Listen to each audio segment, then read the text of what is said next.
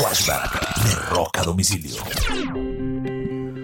Un 28 de marzo del año de 1981, Blondie llega al número uno de listas con la canción Raptor. Era el segundo número uno de su álbum Auto American. La primera canción, The Tide High, también había alcanzado el primer lugar. Esta canción Raptor en especial se convirtió en la primera canción que incluía partes de rap en llegar al primer lugar de las listas.